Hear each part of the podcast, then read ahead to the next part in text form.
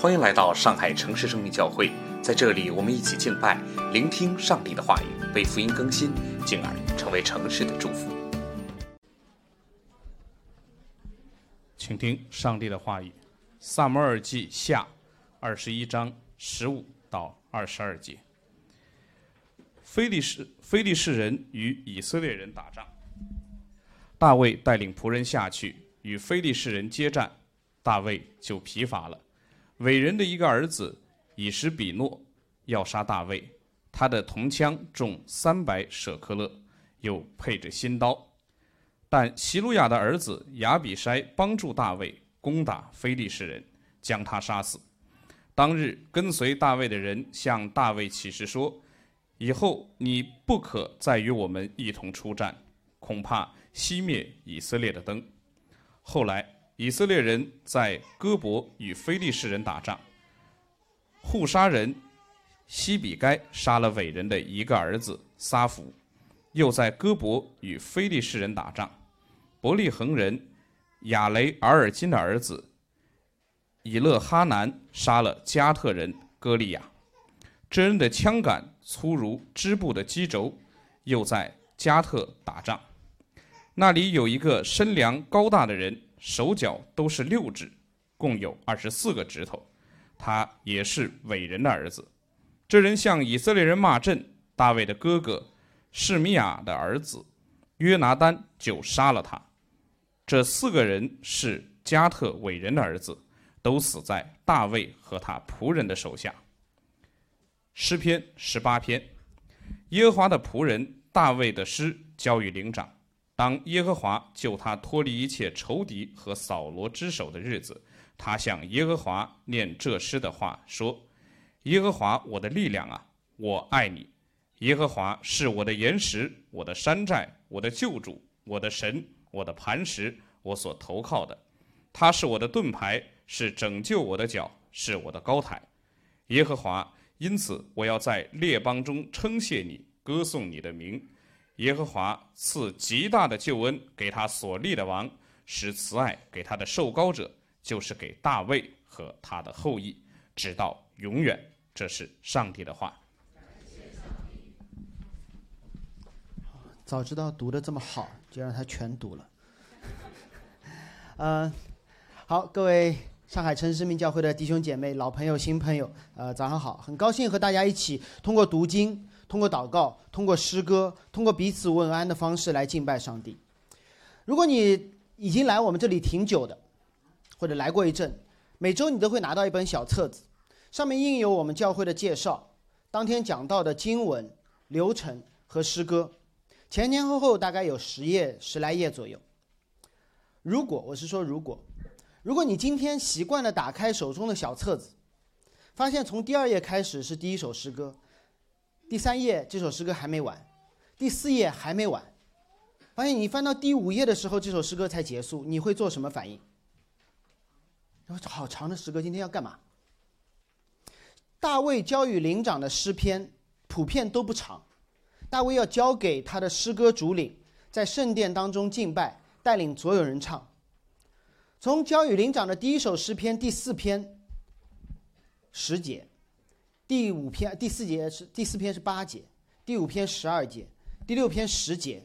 最近我们在讲到过程当中的这些经文，都没有脱离这个十来节的传统。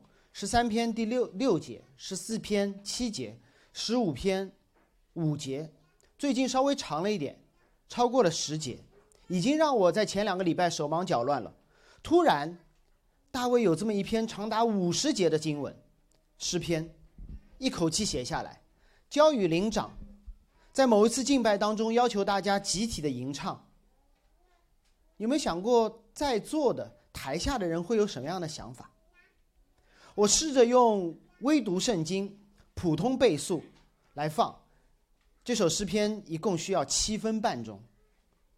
七分半钟有多长？你们听过的最长的歌，我听过的《Hotel California》加州旅馆只有六分半。还包括前面的吉他 solo，但这个诗篇从一开始到最后要整整读七分钟。有一首赞美诗我很喜欢，叫《所有美丽力量》，所有美善力量。几乎每一次我想把它放在主日唱的时候，我就有一种担心，害怕大家觉得太长。你在网上搜它的中文版本，一开篇有一分半的小提琴 solo，然后是六大段，神学厚重、辞藻华丽的歌词，最后一段是无配乐的阿卡贝拉，整整七分半钟，和这个诗篇差不多长。如果你仔细仔细的听。非常仔细听网上的那个版本，你会在现场三千人的唱歌当中听到我的声音，可能还可以听到嘉文、露营、胡峰的声音。再仔细，你还可以听到我哭的声音，因为这是那一次大会当中所现场录下来的。那么我的问题来了：为什么我会一边哭着流泪的唱这首诗歌，但我又纠结把这首七分半的诗歌放在主日唱呢？就好像我明明知道大卫的诗班不会嫌这首十八九呃五十节的经文长，如果他们嫌长的话就删了，留存不到现在了。但是当我今天如果要把这五十节经文慢慢跟大家分析讲解，我就会开始纠结，因为我们在座大多数人并不了解这段经文的背景，这首诗歌在一个什么样的情况下被写下来。以至于大卫愿意用七分半钟不重复的、不带副歌的去敬拜他的神，如同所有美善力量的作者，他的背景一样。他的作者是德国牧师、神学家潘霍华，也有翻译成朋克菲尔的。他因反抗纳粹、试图刺杀希特勒被捕，所以牧师还不要干自己不擅长的事儿。一九四四年的十二月。当二战即将结束，也就是人类历史上最黑暗的时刻，他在狱中写下了这首充满盼望的诗歌，来鼓励自己，鼓励他的母亲和妻子去迎接新的一年。所以，当去年过年的时候，在疫情当中，几千个人聚在一起，纪念被逼迫的教会和我们的肢体时，唱这首诗歌，没有人会觉得冗长的，因为我们感同身受。我们觉得这个世代的黑暗，我们盼望新的一年带给我们不一样的世界。我们理解这首诗歌原本写作的处境，所以七分半根本不长。那么今天我们还在大卫诗篇的这个讲道系列当中，但是我会顺着诗篇十八篇回到这首诗所写作的背景，萨姆尔记二十一章，萨姆尔记下二十一章。来看为什么大卫会写整整五十节来赞美他的上帝？因为诗篇十八篇刚好也是萨姆尔记下二十二章一模一样的经文，圣经当中不多见，大段的直接引用。我想今天不如我们回到这诗篇的上文，回到作者的处境，来看一看，用整整五十节经文来赞美上帝的上大卫是如何经历持续的逼迫。我们通过这首诗篇的开篇与大卫一起敬拜，最后我们被大卫指向那个永恒的盼望。这也是今天我要分享的三点：没完没了的逼迫、拯救后的敬拜以及永恒当中的盼望。我们一个个来。没完没了的逼迫。如果你熟悉旧约的圣经编排，会知道旧约的有一大部分是关于人类的历史、以色列国家的历史。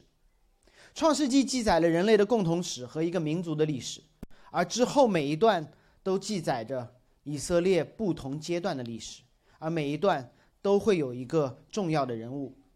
而诗篇十八篇的作者大卫，他的生平被记载于萨姆尔记上和萨姆尔记下这两卷书当中，而今天我们的经文是在萨姆尔记下的尾声，也就是大卫的晚年。当一个人晚年的时候，他开始回顾自己的生平。二十一章十五节记载到，非利士人与以色列人打仗。其他的译本强调了一个状态，新译本说，非利士人与以色列人又打仗了，又打仗了。于是大卫带着他的仆人们下去与非利士人征战。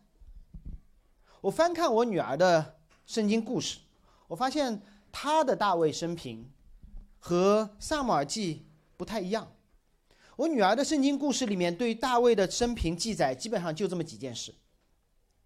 打败巨人歌利亚，赢了；被扫罗追杀，逃了；看到八十八，犯罪了，写下诗篇五十一篇，不错；最后带着全国进入敬拜，又写下了诗篇二十三篇。这是我女儿已经是很不错了儿童版圣经。通常儿童版圣经还不会讲大卫犯奸淫的那一段，不然弄得家长很尴尬，就不买了。我们总喜欢用一些高光时刻来撑起一个人的人设。大卫好像就变成就是那个打败歌利亚的，就是那个被保罗追杀进前度日的，就是那个登基做王后犯罪的，就是那个悔改之后重新敬拜的大卫。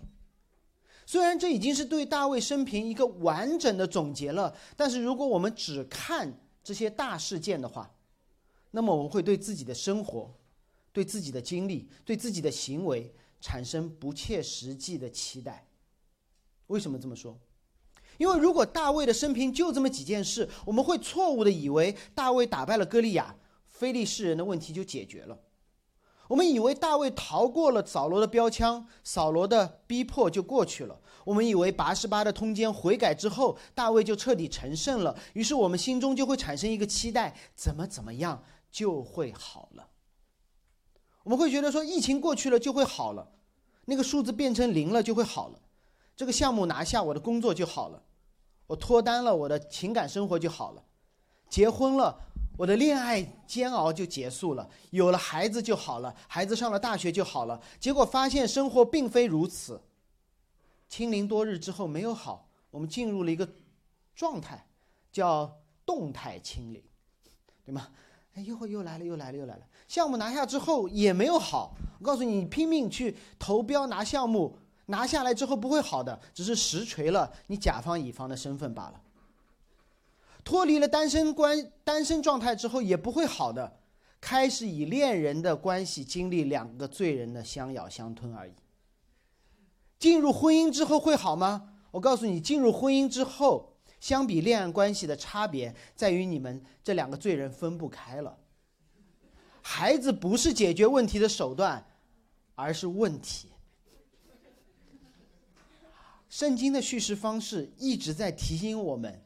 不要用干完这票就好了的思维方式来想自己的生活。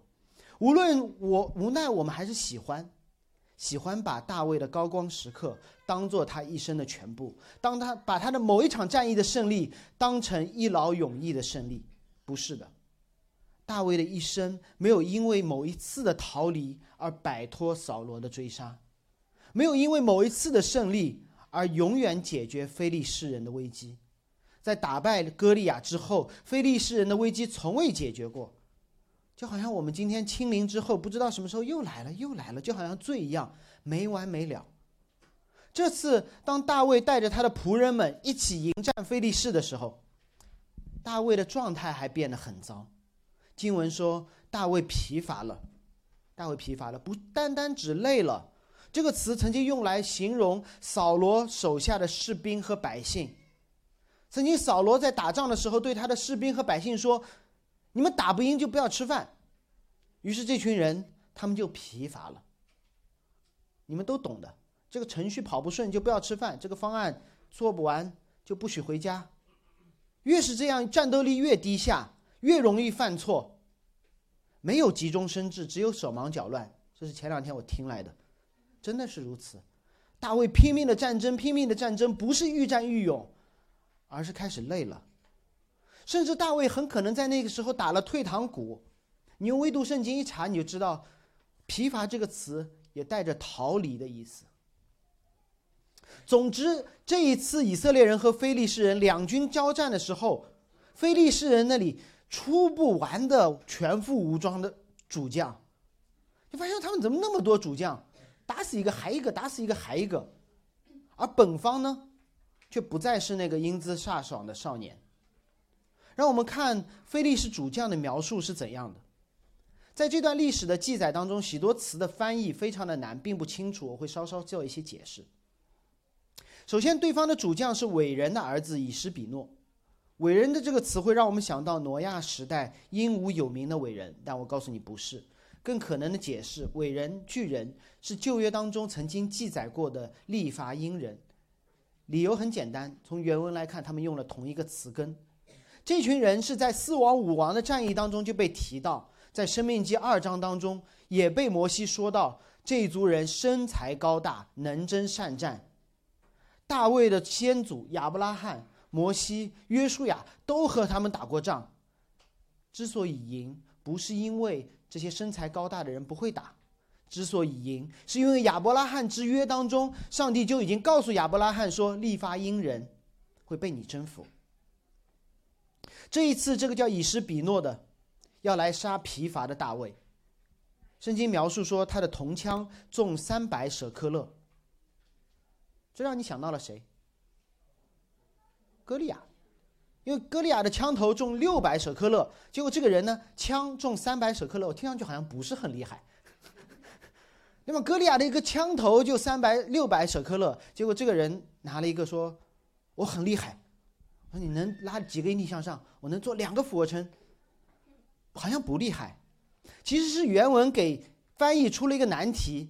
原文当中他没有说到了枪，只说了他的武器是铜的，具体什么不知道。于是译者就顺着歌利亚的装备把它翻译成了铜枪。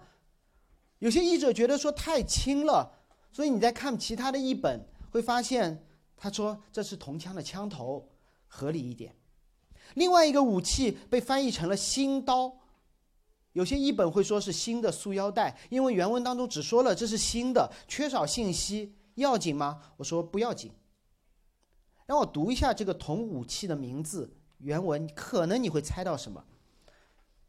这个铜的武器读作卡印，卡印。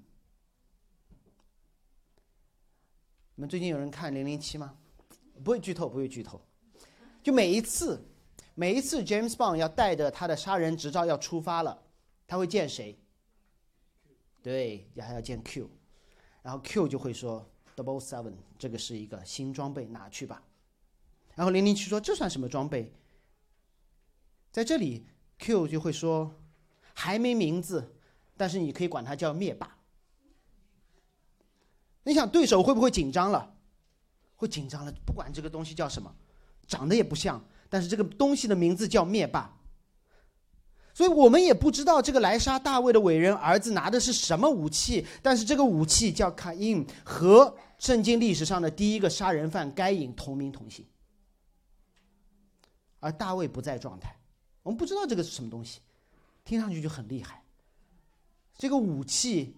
以世界上第一个杀人犯的名字命名，而大卫完全状态不在线，怎么办？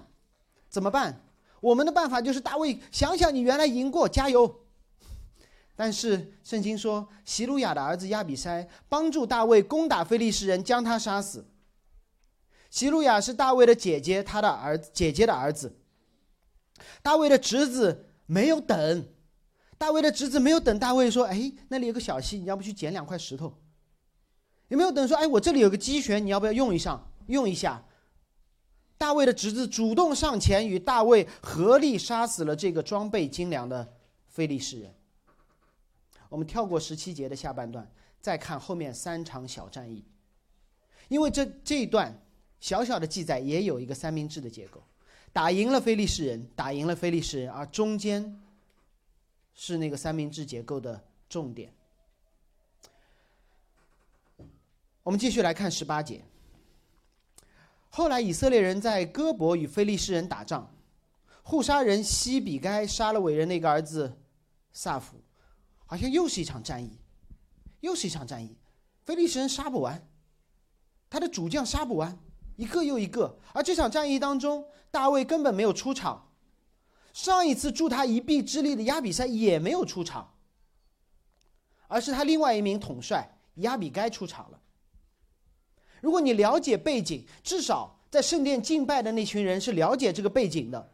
大卫把他自己的军队分成了十二个班次，每个班做一休十一，好开心，对吗？只要做一个月，然后十一个月休息。而亚比该西比该呢，是轮到八月份的那一班。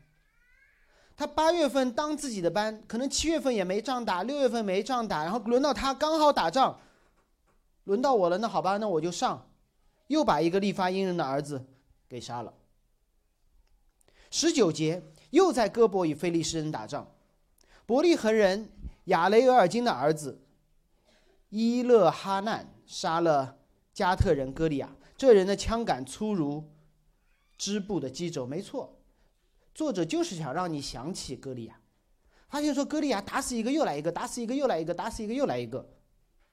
这里的名字都是一样的，可能是同名同姓，也可能是按照历代志的记载，大卫这一次，大卫的仆人这一次打倒的是歌利亚的哥哥。那也有解经家说歌利亚是勇士的一个名号，就好像法老该萨一样，但不重要。重要的是这一场比赛，这场这场比战争又让我们看到一个朴素的战报。不是大卫，不是亚比塞，大卫也没有让那个了刚刚立了战功的西比该能者多劳多干几个月没有。总之，这一次是大卫的老乡伯利恒的老乡站了出来，又杀死了一个对方的厉害角色。所以我们会看到，这连续记载的特点，就是大卫慢慢的退出了战场。而每一次打仗就有一个新人站出来了，大卫也没有说好你打你能你继续没有，每一次就让一个新的人上去，每一次让一个新的人上去，而一样的是每一次来的那个巨人就死了。二十节又在加特打仗，那里有一个身量高大、手脚六指，一共二十四指的人，也是伟人的儿子。这人向以色列人骂阵，大卫哥哥示米亚的儿子约拿丹就杀了他。当你读到这里的时候，可能你已经被这个人的六指、六指、六指、六指给吸引了。我想也大可不必，多四个手指不会增加他的战斗力，只会让他让大家忘记他的名字。所有的战争当中，这个人的名字没有被记载。我很很我很好理解，我们毕业这么多年，我小时候绝大多数我同学的家长根本不知道我名字叫啥，只知道那个白白胖胖的小胖子。所以这个白白不是白白胖胖小胖子，这个六指巨人，真的不要被他的这种奇怪的生理造型所影响，就是这只会让他被遗忘，这只会让他被遗忘。他干了一件重要的事，他骂朕，这是前面没有被记载的。他骂朕，骂朕这件事情可不好，因为上帝和亚伯拉罕立约的时候所立之约包括了一条。先说了，我赐福那些祝福你的人，上帝还说我要咒诅那些咒诅你的人。于是骂正以色列的人，如果上帝这个约是真的，那么骂以色列的人会遭到相同的咒诅。而这件事情已经在上一个歌利亚同名同姓，跟上一个人同名同姓，歌利亚身上应验了。我们不，我们记一些细节，你会发现历史上面。记一些细节，你会意识到，神是是历史的主宰。不要只记得大卫面对歌利亚的时候就扔石头击中他的头，或者是上去拿歌利亚的刀斩了他的手。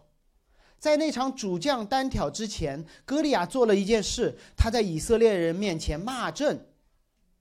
而我们很容易忽略的那个细节，就是歌利亚骂的内容：是我将你的肉给空中的鸟吃，给田间的野兽吃。有多少人记得大卫对这句话的反应是什么？大卫说：“今天耶和华必把你交在我的手里，非利士人的军队，他的尸首会给空中的鸟吃，给地里的野兽吃，使普天下人知道以色列中有神。”是不是大卫词穷？哎，你骂我，我也没学过怎么骂人，所以 你骂我，我就复读骂你。不是，他按照歌利亚的咒诅，咒诅了歌利亚。这是亚伯拉罕之约里面就说过的，咒诅你的要被咒诅，如同上帝按照法老的咒诅，咒诅了埃及。哦为什么上帝这么残酷？第十灾的时候要击杀埃及所有的男孩。因为在出埃及记第一章，法老要击杀埃及地所有以色列人的男孩，这是亚伯拉罕之约的应验。法老，你只是把要做在别人身上的事情做到了自己身上。而这一次，向以色列人骂阵的六指巨人，被大卫的另外一个侄子约拿丹杀了，再也骂不出来了。显然，《萨姆尔记》的作者刻意让我们在这四场战役当中，回想起大卫对阵歌利亚的事情。我们都想到了，对吗？以色列人当然想得到。这段记载帮我们意识到一件事，就是大卫第一次或者一次打败歌利亚那一场战役，不是一劳永逸的胜利。我们的仇敌会卷土重来，一次、两次、三次、四次，来到我们疲惫不堪，来到我们自己都想逃，来到自己说：“我真希望我是年轻时候的我，我真希望是我属灵状况好的时候的我，我真希望回到当年。”在这里，我们看到四个歌利亚继续攻击大卫，而此时此刻，好像以色列人已经没有了赖以出征、替他们出去单挑的大卫。我还记得陈牧师来我们教会讲的第一篇讲到是《萨姆尔记上》十七章大卫打败歌利亚的故事。我想那一堂讲到给我们大家留下了深刻的记忆，那就是这个故事不是让我们去学习大卫的勇敢，而是期待大卫的后裔。打败我们生命当中的歌利亚，拯救我们这一群如同以色列人那样被骂阵就吓坏了、就乱了阵脚的罪人。而今天的经文让我们更加的明白，大卫的胜利从一开始就不是靠着他的自己，而是靠着万军之耶和华。当大卫说“我靠着万军之耶和华”，然后我扔石头扔的特别准，我们还是会觉得说耶和华帮你，但是你石头扔的还是挺准。但终于在大卫的晚年，大卫说：“第一场战争我可以和亚比赛一起去打，后面场三场我就不打了，我完全依靠万军之耶和华。”在第一场，在打败歌利亚的战争当中，万军之耶和华使用了超自然的方式，我认为是超自然的方式，哪有小孩扔的这么准？一打他就打到脑子里去。他用超自然的方式帮助大卫取得胜利，他也可以用稀松平常的自然的方式，让以色列的灯永不熄灭。上帝通过大卫自己投石的方式打败了仇敌，上帝通过亚比塞与疲乏的大卫合力的方式打败了又一个歌利亚，上帝通过大卫的仆人不许大卫出征的方式，通过他仆人轮番上阵的方式。保护了大卫，让以色列的灯不熄灭，因为这句话是神应许大卫的。在那群仆人当中，有大卫关系近的，也有在圣经当中只提到一次的。而在这一首整个诗篇之后，大卫写了一个三十七人的名单，来告诉我们说，大卫不是你们的主教，大卫相信的那位耶和华，是大卫培训出来的这些人，打败了一个一个。又一个歌利亚，定义不让以色列的人灯熄灭。让我用 C.S. 路易斯的整套《纳尼亚传奇》帮助大家理解这个更高更大的视角。我想说，大卫不是打败歌利亚，或者大卫让别的人打败歌利亚，大卫让他远房亲戚打败歌利亚这件事情。我们不要简单的在这个事件当中看，我们站到高处，是神用各种各样的方式，使用人、使用石头、使用环境来打败那个歌利亚。在 C.S. 路易斯的《纳尼亚传奇》当中，我不知道多少人读过，可能哪怕你读过，多半你只读了那个女巫衣橱的那一部，是吗？魔法师啊，写给小朋友的故事。那我考你们。人要怎样才能进入纳尼亚王国？我们怎样从我们的这个世界进入纳尼亚王国？读过的有人知道吗？绝大多数人会说，进那个衣橱，穿过许多的衣服，走到底看到一个路灯就到了，那就是纳尼亚。这和我们认为打败歌利亚需要用大卫丢石头。这是一样的，因为那个高光时刻太著名了，所有人都记得狮子女巫和衣橱，他忘记了整个这一套一共有七本书，在 C.S. 路易斯的《纳尼亚传奇》当中，人们用各种各样的方式进入纳尼亚，有通过魔法戒指的方式，有通过火车站的方式，跟哈利波特很像；有通过油画当中的方式，有在荒郊野地找到一扇门的方式。你去读《银椅》，你去读《魔法师的侄子》，你去读那一个一个的，一本一本的书，你就知道说，原来整本书放在整套书放在一起的时候，你明白一个道理：你需要的不是一个衣橱，因为故事的总导演一定会把故事的主角用不重复的方式带入纳尼亚王国。不要抱着那个衣橱，而是知道总会被带进去。而故事中的人需要的不是找到那个门在哪里，而是按照自己已经知道的故事线，好好的做演员。怎么做好演员？或者说，既然导演说了算，结局都定了，我要不要做好演员？这段经文也在满想方设法去解决这个问题。大卫的仆人可能会问：既然先知已经跟大卫说了，你的后裔会永远坐在宝座上，上帝和亚伯拉罕也说了。我会把利伐因人交在你的手中，那为什么我们还要打仗吧？萨姆尔记的读者，也就是后来的以色列人，可能他们也会问这样的问题：既然大卫的后裔会坐在宝座上，既然利伐因人也必定失败，伟人的儿子会一个个死，那我们第二代人是不是躺平就好了，做一个躺得很平的信徒，对吗？平信徒，这不是我发明的，我爸今天没来。基督徒都会问这样的问题。既然上帝预定了这么多得救的人，那为啥我还要拼命的传福音呢？在座的各位，可能你们也有这样的想法。既然我们有了全职传道人，我们有了全职的辅导，我们有了全职的童工，甚至我们连行政都是兼职，三十个小时工作的，那么我们还有，我们还有在工作之余花时间服侍教会的人，那就容我安安静静的做一个平信徒好了。圣经不仅告诉我们故事的结局，还告诉了我们故事发展的方式。它既让我们看到一个主权的上帝，也让我们明白我们在怎样的一个故事线中。上帝要做到这件事情，同时上帝也规范了怎么做。就好像我知道我打我能够来早上我能够来到教会，然后呢，然后我就要上车啊。我就要打开高德地图上，我路熟了，然后我就按照高德地图帮我找的那条最不堵的路过来呀。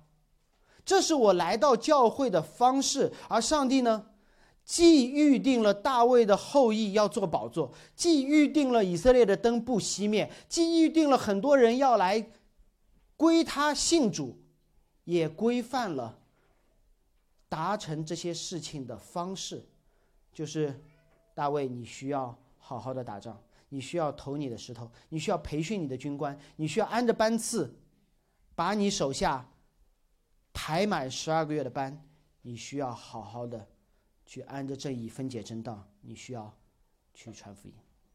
所以，让我们来看大卫年轻的时候打败歌利亚，和疲乏的时候看着身边的仆人打败歌利亚之间，这两件事情之间发生了什么事？如果我用一句话来说，大卫训练。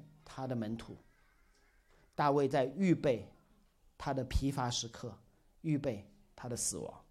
他带着这一群人一起逃亡，他带着这一群人一起打仗，他带着这一群人一起建立新的帝国。他授权给身边的每一个人说：“不要靠我，总有一天我会靠你。”他在预备自己的离世，因为终究要坐在宝座上的不是他，是他的后裔。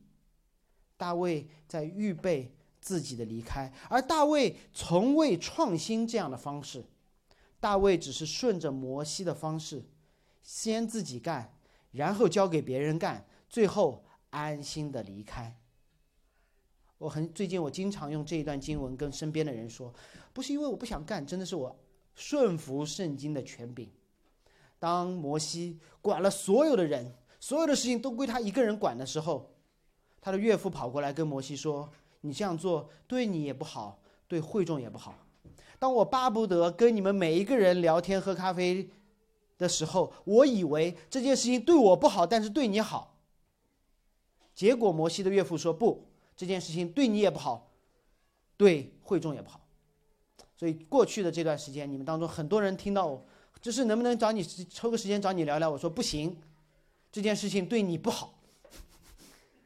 盼望像大卫一样，每一次都带着人干，没有一件事情是单干。读到这里，我真的有了一些盼望，因为如果我相信圣经，而不是相信我自己的体力，我会相信有一天我会疲乏，这间教会也会没有。我们不是防止这一天的到来。而是预备这一天的到来，对吧？俞敏洪都说了嘛，新东方总有一天会没的，所以把遣散费准备好。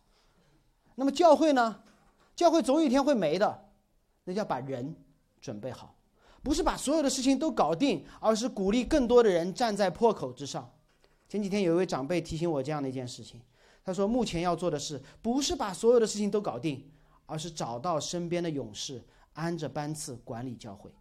没准八月份当班的你。就可以被上帝使用杀死巨人。这就是为什么有人会问我说：“哎呀，是不是因为上面坐不下了，所以要有下面多一堂？”我想不是，是我们需要创造这样的一个环境。大卫说：“你看，现在有十二个月的空缺，你们谁愿意当这一班？”我相信这是神给这间教会的祝福。就是当我们终于发现说坐不下了怎么办？要么关起门打自己的脸，我们的 logo 上面那个门都是开着的。或者我们把这个作为一个机会，有更多的勇士加入耶和华的军队，被神使用。如果说让一个放羊的孩子投石杀死巨人是上帝用超自然的方式保护以色列，那让大卫终其一生训练这十三位、三十七位勇士，那些可以委以重任的勇士，记下了他们的名字。那么这是大卫。临终的捷报，不是打下了多少疆土，不是征服了多少的歌利亚，而是他带出了三十七位和他一样能征善战的勇士。而这件事情，摩西干了，大卫学了，耶稣继续做了，保罗效法了。于是保罗对他的徒弟，对他属灵所生的提摩太说：“你在许多见证人面前听见我所教训的，教训是什么呢？”要交托那忠心能教导别人的人，你都算不清楚这里有多少代。你听我的教导，提摩太，你要教导那忠心能教导别人的人。这是大卫所关心的，就是我的下一代是什么；保罗所关心的，就是我的第四代是谁。而如果你读过十诫，你知道上帝所关心的是直到千代，这是直到千代继续信仰的方式。就是关心我们的下一代，这是上帝保守以色列的方式，这是上帝让福音遍满全地的方式。回到之前的问题，大卫的后裔必定要坐在宝座上，福音必定要遍满全地。那我们要做的是什么？如果你相信上帝对大卫说你的后裔要坐在宝座上，你也得相信。上帝让大卫读摩西的五经，学会如何训练勇士，如何让勇士继续训练勇士。这是上帝确保大卫后裔坐宝座、福音遍满全地的方式。上帝预定了结果，上帝规范了过程。我们作为每一个演员，要么顺服导演做好演员，要么自作主张直接演反派。简单吗？经历了一生的戎马。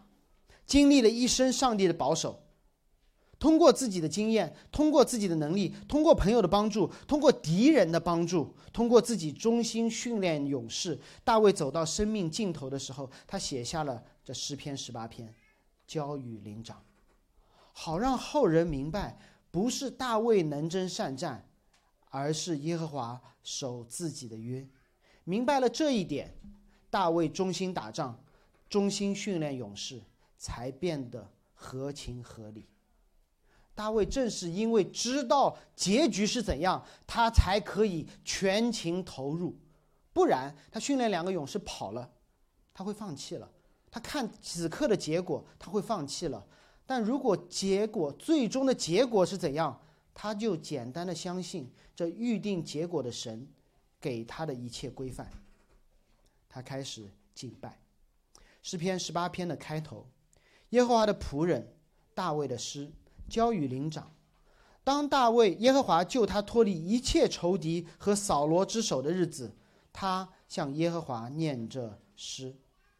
终其一生，大卫没有拍拍胸脯说“总算打完了”，他指着上帝说：“我终于被你救出来了，荣耀不是我的，是上帝的。”这件事大卫明白，大卫还要写下来，让他所有的以色列人，他的下一代都明白这件事。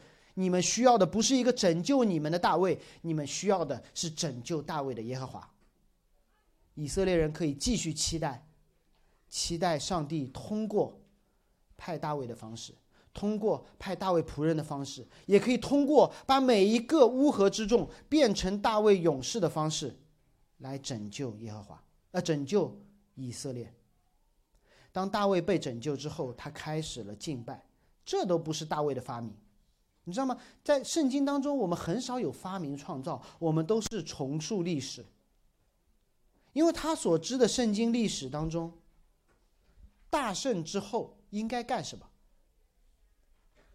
出埃及中，出埃及记当中，当以色列人不是大圣，被上帝拯救过了红海之后，摩西带领所有的以色列人赞美上帝。出埃及记十五章二十节的经文，在当时已经算一首长诗歌了。士师记，当以色列人征服迦南之后，底波拉和巴拉唱了一首长诗，三十节，比后面更长。而这这里，大卫唱了四十节，毕竟这不是一次过红海，不是一场战役，而是一生的拯救。啊，五十节，而这也恰恰反映了福音的次序。如果你还不是基督徒，我想告诉你，这顺序。恰恰告诉我们，福音是什么？福音不是我们向上帝敬拜，我主啊，我来拜你，我来拜你，这样你可以救我。这不叫拯救，不叫恩典，这叫交换，这是购买。我拜你，我求你，你才听我，你才救我，不是基督教。基督教和这世界上的一切消费主义、一切宗教有一个极大的不同，那就是基督教的拯救在敬拜之前。基督教的拯救，甚至在我们认识他之前，这就是为什么我们要实践婴儿洗礼、儿童洗礼。这恰恰反映出上帝福音的次序，就是小朋友说了不算，恩典就临到他，你的父母就开始用福音、用圣经来教导他，带他主日不是出去玩，而是来教会见到一群活的不一样的人，直到有一天，他们可以意识到，我原来是被上帝救出来的。我被上帝救到了这个群体当中，我愿意来敬拜他。我们的敬拜是对拯救事件的重塑，而非报答，不是报答。这样的话，就如果是报答，就变得上帝认为我们以后有功德，现在拯救我们不是，不是因为我们过去的功德，也不是因为我们以后的功德，而是因为上帝说我爱你，那就好了。我们的敬拜是对拯救的重塑。等一下的圣餐是对我们每一个受洗之人受洗归入基督这一个事件的重述，让我们纪念我们进入这恩典之约。福音是上帝先救了我们，而让我们这一群出死入生的人聚在一起，回顾被拯救的历史，明白我们为什么坐在一起。而大卫的诗篇给了给上帝敬拜者一个。示范，今天没法五十篇一点一点的讲，中间有很多刚才读过了，说上帝鼻孔一出就露出干地，把我们救出来，这是什么过红海嘛？就是挪亚方舟有风吹过分开，这就是上帝起初的创造，风运行在水面上，灵运行在水面上，大地就分开，露出干地。整个所有的敬拜就是在重述神你做了什么，而不是说神我可以为你做什么，这也有。所以第一段。是关于我爱的耶和华是谁？耶和华我的力量，我爱你。耶和华是我的磐石，是我的岩石，我的山寨，我的救主，我的神。大卫在说，上帝坐在我们身上的事。神坐在我们身上，他保护我们，他拯救我们，他让我们站立得住。而第二段是关于我们投靠的是谁？我们投靠的是谁？决定我们要做什么事。经文说：“我们所投靠的是我们的盾牌，是拯救的脚，是我的高台。所以你投靠的是谁？投靠的不仅是一个拯救者、保护者，还是一个元帅。我记得我在这里说过很多次，但我愿意不断的强调：当大卫说你是我的盾牌的时候，当亚伯拉罕碰到神，神说我是你的盾牌的时候，不是美国队长的那种圆盾，真的不是开玩笑，不是美国队长那种圆盾。美国队长圆盾是用来防守的，而大卫所说的盾牌是罗马军团或者是更早之前那种像门板一样的盾。谁拿这个盾牌是攻城的人。因为这后面马上就讲到了，是拯救我的脚，是耶利哥城下大家吹角，象征上帝同在，是征服的，是我的高台，不再是我保护我的岩石，不是分开岩石保护不被审判的那个岩石，而是高台，是立国了，我做主了。所以在整个敬拜当中，不是如果你不要简单的说神感谢你拯救我，同时你要说神带我去打仗。威斯敏斯特小要理问答的第三问说：“圣经教导的是什么？圣经教导的是人对于上帝所当信的真理，以及上帝要人所当尽的本分。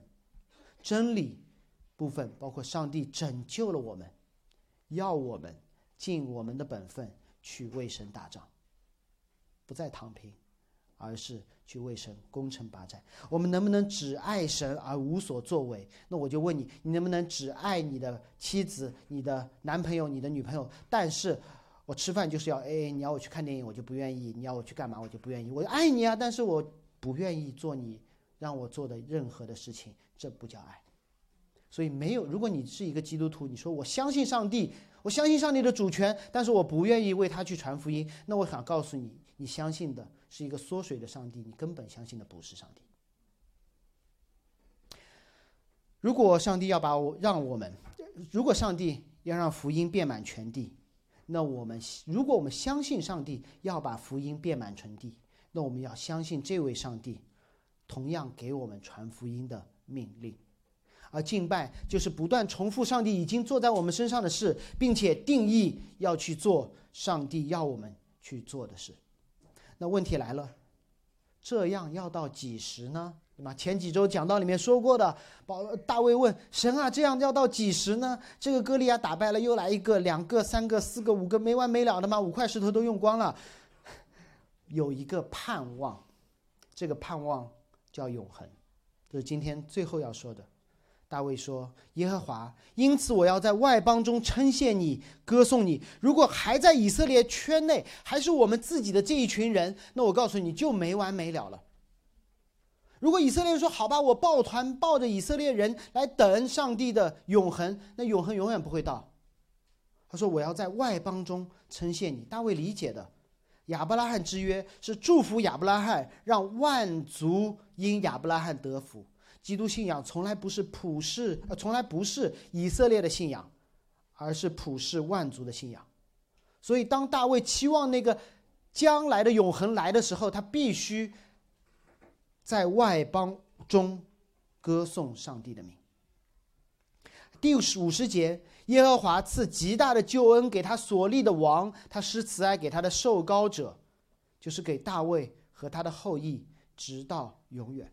大卫的这个后裔，不是一个复数，不是大卫的众后裔，而是那一个后裔，不是世世代代打败歌利亚的，而是在某一个身后裔身上应验大卫的约，因为上帝的慈爱，不因环境，不因人的改变，而不因人不爱他而改变，最终会打败那个终极歌利亚的那个后裔，那场战争才叫一劳永逸。这个等待和征战会有一个终结，那就是大卫的一个后裔，和大卫一样是牧羊人，和大卫一样训练自己的门徒，和大卫一样要极端软弱，需要人的帮助。你知道我现在要说耶稣了，真的，你你可能会错过那些小细节。当耶稣最软弱的时候，就在科西玛尼园说：“神啊，求你把这杯移去。”但是从了你的意思不是我的意思的时候，他软弱到一个地步。路加记载说，有天使从天上显现，加添他的力量，如同亚比塞帮助大卫一样。但是当他上十字架的时候，所有的门徒都离开他，只有女人远远的望着。如果在这样的一个今天的经文的背景下，我们去看的话，我们看到的是基督说：“你们不需要再打这场仗了，有我就够了。”这是一场悲剧，也是一场大胜，因为基督这大卫的那一个后裔，代代互相拯救的循环，终于在这里，因他的死和复活，彻底的把死亡给杀死了，让人看到一个全新的永恒的国度的降临。有一件事从来没有发生，在在那一刻发生了，就是死人复活了。死人复活意味着歌利亚的。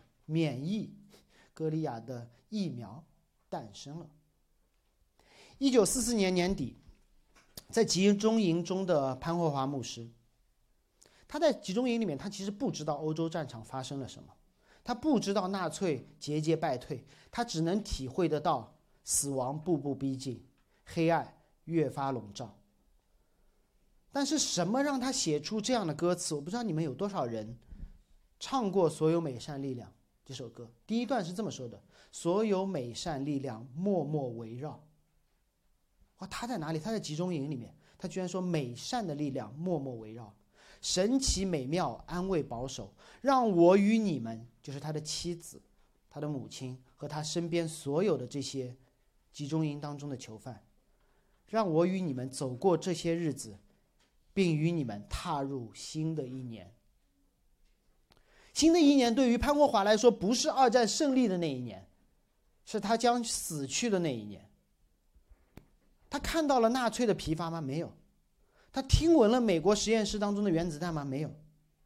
他的盼望不在乎世界的局势，而基于基督的复活，以及这位复活的基督说：“我必再来。”他相信大卫的诗篇，耶和华极大的救恩给他所立的王就是基督。赐施慈爱给他的受膏者，对吧？旧约叫受膏者，新约就叫基督，就是给大卫的后裔。马太说了，我们的这位牧师他读过新约，读过旧约，大卫的子孙耶稣基督，他读过。当耶稣进入大卫城的时候，大家都喊着大卫的子孙何塞纳何塞纳。当耶稣死的时候，有人问他：“你是犹太人的王吗？”他说：“是。”当他被钉死的时候，罗马的总督比拉多都写他了一个名号，钉在十字架上，说：“犹太人的王拿撒勒人耶稣。”正派自觉的，反派不自觉的，都宣告了耶稣的身份。大卫的那个后裔，要因此带着他所有的儿女进入永恒。他的复活打破了我们对世界认识的边界。潘霍华牧师，他的盼望。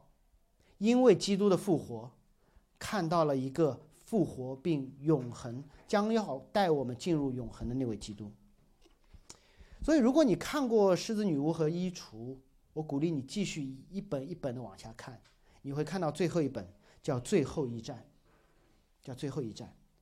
当黑暗笼罩纳尼亚王国的时候，所有的房子都瘫了，天地好像废墟一样，连太阳都失去了光辉。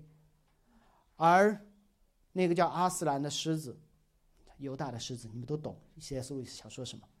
带着大家走上了一条充满荣光的道路。